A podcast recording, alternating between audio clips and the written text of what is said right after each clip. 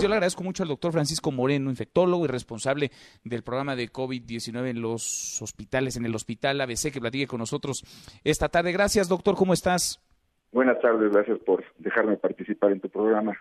Al contrario, muchas gracias. ¿Es correcto esto, doctor? ¿No hay espacios en el ABC o sí hay espacios aún para pacientes graves?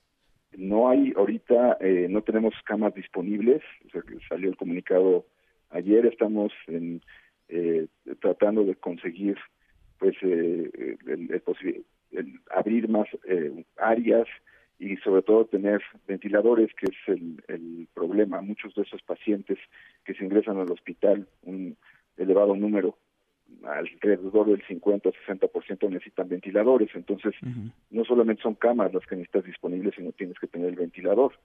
Sino en un momento dado el paciente que se deteriora y que requiere el ventilador, si no tienes ventiladores, pues eh, ese paciente eh, no, no lo vas a poder rescatar. Entonces, esa ha sido la, la cuestión aquí en el hospital y bueno, pues estamos haciendo todo el esfuerzo para tratar de tener más equipo que eh, pues el que ya se tenía, que, que era bastante, pero sí tenemos, tenemos una afluencia de pacientes muy grande en los últimos tres, cuatro días. Ahora, eh, lo que nos dices, doctor, quiere decir, por, por este porcentaje, la mitad de los pacientes que están llegando o que están hospitalizados requieren ventiladores. ¿Habla de que los pacientes están llegando ya en una condición grave a los hospitales?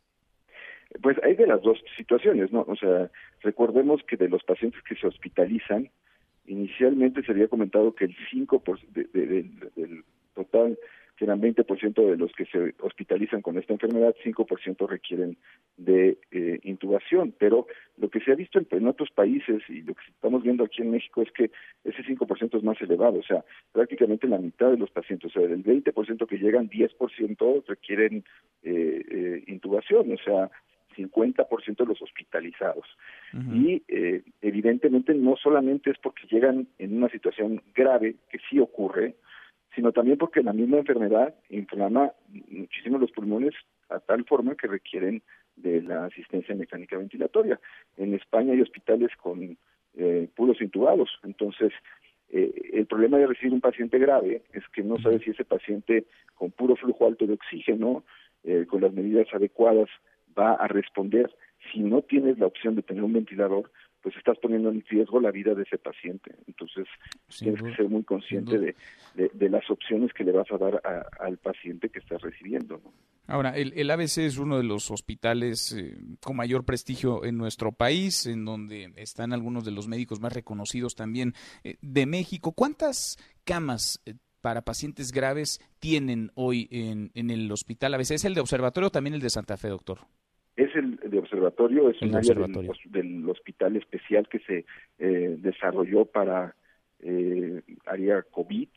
Eh, pues, mira, el número exacto de temas no te puedo decir porque ha ido cambiando, porque hemos tratado sí. de ir aumentando.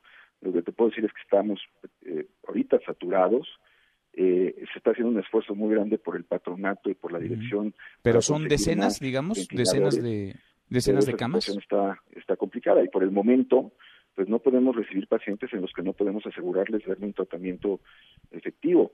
Eh, uh -huh. En, en el eh, subsecretario ha hablado de que el 80% de los pacientes que se intuban fallecen aquí en el hospital.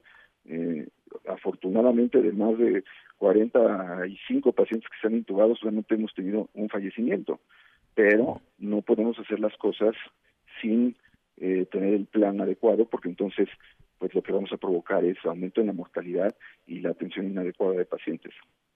Ahora, eh, entiendo que va cambiando la cifra, entiendo que va cambiando y se va actualizando el dato, que están buscando más camas. ¿Podemos tener un rango estimado, 40, 50, 60 más camas? Eso, tenemos más de eso, pero ¿100? no te podría decir el número exacto porque entonces eh, una eh, puede, puede, puedo darte un dato falso. Claro. Eh, lo, que, lo que te puedo decir es que estamos saturados y sobre todo, más que en el número de camas, en el número de ventiladores. Uh -huh. Y entonces tienes pacientes graves que están en una unidad intermedia que no están requiriendo un ventilador, pero que en cualquier momento se pueden deteriorar y, y, y, y ni modo de decir, ah, no, pues ya no podemos hacer nada con él porque no tenemos un ventilador.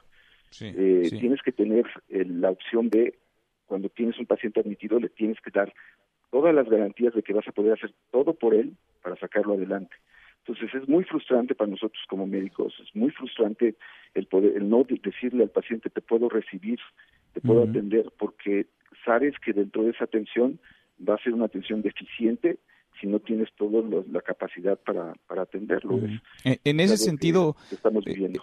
En ese sentido, doctor, eh, ¿qué tan complicado es eh, la compra, la adquisición de ventiladores? Nos decía ayer una fuente, una fuente bastante confiable, que la próxima semana llegarán algunos ventiladores ya de los que ha adquirido el gobierno mexicano a nuestro país. Eh, ¿Qué tan complicado está siendo, en este caso particular, el del Hospital ABC, comprar ventiladores cuando el mundo entero está buscando ventiladores?